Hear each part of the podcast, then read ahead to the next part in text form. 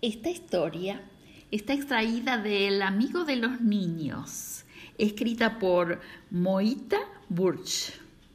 El travieso rey. Yo no voy a concurrir a la exposición de animales, declaró Roberto.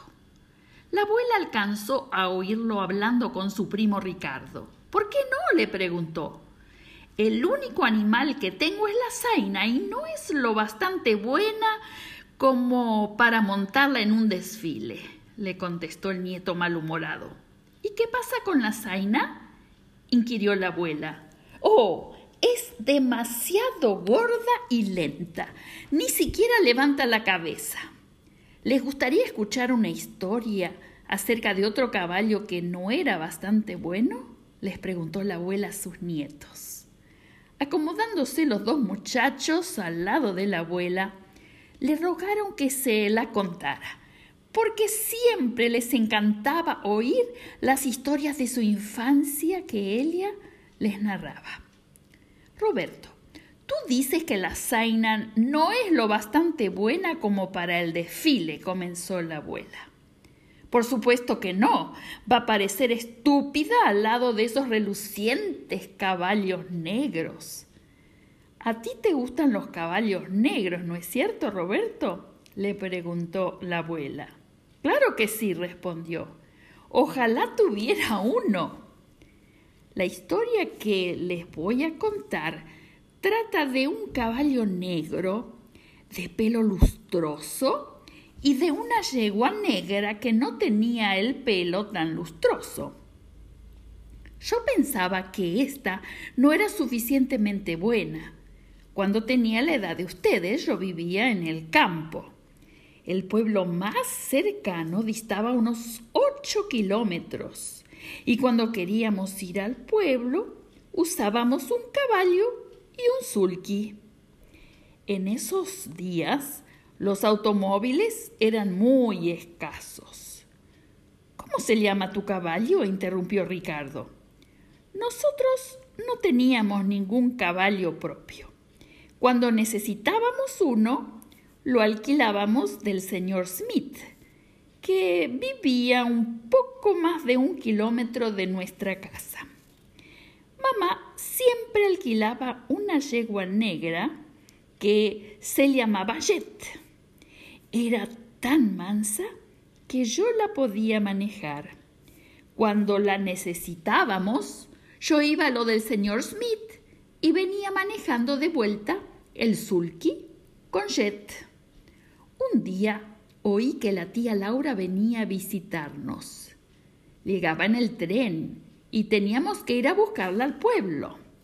Yo estaba muy excitada. La tía Laura no nos visitaba muy a menudo. ¿Voy a buscar el caballo? le pregunté a mi madre. Sí, respondió Elia.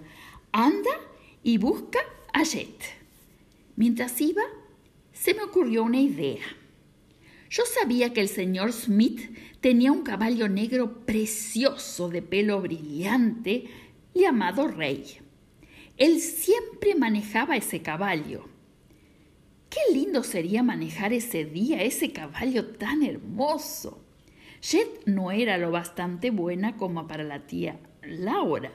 No era ni de cerca tan brillante como Rey. Le voy a decir al señor Smith que esta vez queremos a Rey, pensé. Quisiéramos usar su caballo y su sulky, dije hablando como una persona mayor cuando llegué a la casa del señor Smith. Muy bien, dijo el señor Smith. Jet tiene herraduras nuevecitas. Señor Smith, mamá quisiera hoy su mejor caballo, le dije osadamente. Se trata de una ocasión especial. ¿Quiere decir rey? preguntó sorprendido. Sí, señor, respondí rápidamente. Mmm, dijo el señor Smith rascándose la cabeza. ¿Va a manejar tu mamá?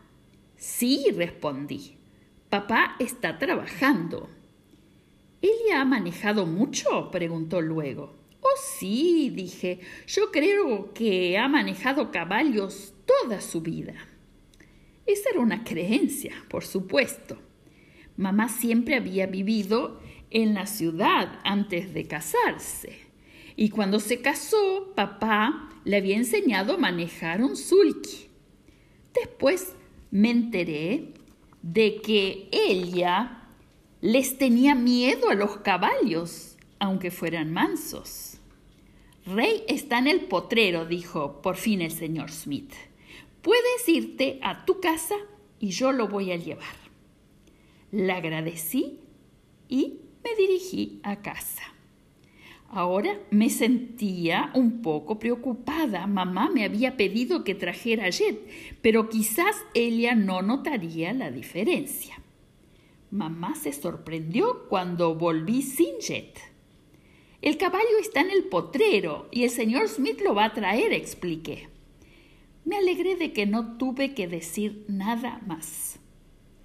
Cuando llegó el sulky, mamá se estaba vistiendo, de modo que le indiqué al señor Smith dónde podía dejar el caballo. Dile a tu mamá que mantenga las riendas tirantes, advirtió él. Yo no le dije nada. Temía que no se lo iba a ver tan elegante a Rey si ella le tiraba las riendas. Como me lo había imaginado, mamá no se dio cuenta de que ese caballo no era Jet.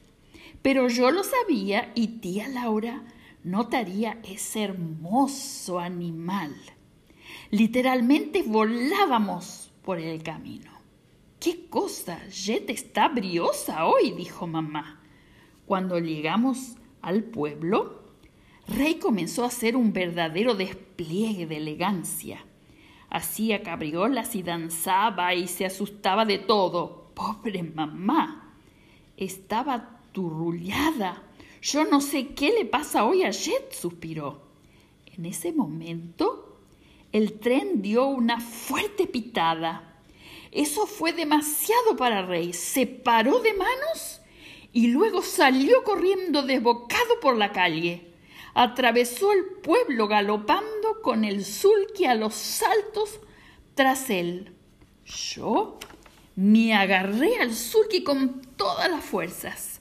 Mamá también tiró de las riendas con todas sus fuerzas, pero Rey no aminoró el paso hasta que salimos del pueblo y estábamos lejos en el campo. Cuando finalmente Rey se detuvo, mamá temblaba como una hoja. Las dos rompimos a llorar. ¿Cómo llegaron a la casa? preguntó Roberto. ¿Y qué pasó con la tía Laura? Un bondadoso agricultor y su esposa pasaron en ese momento por allí y cuando descubrieron lo que ocurría al hombre, el hombre condujo a Rey de vuelta al pueblo, respondió la abuela. Encontramos a Laura en el hotel, pero mamá se rehusó a manejar un paso más ese caballo. El agricultor nos trajo de vuelta a casa. Para cuando encontramos a tía Laura, Rey no tenía tampoco una apariencia muy elegante, que digamos, porque estaba muy cansado. Le contesté, ¿o le contaste a tu mamá que ese caballo no era Jet? preguntó Ricardo. Oh sí, le confesé todo. Mamá no me riñó mucho, porque sabía que yo me había asustado tanto como ella, dijo la abuela. Demasiado tarde me di cuenta de que Jet hubiera sido bastante buena y de que con ella, en lugar de tener un día miserable, hubiéramos tenido un día realmente placentero. Los muchachos se miraron. Me parece que Zaina es como Jet, dijo muy serio Roberto.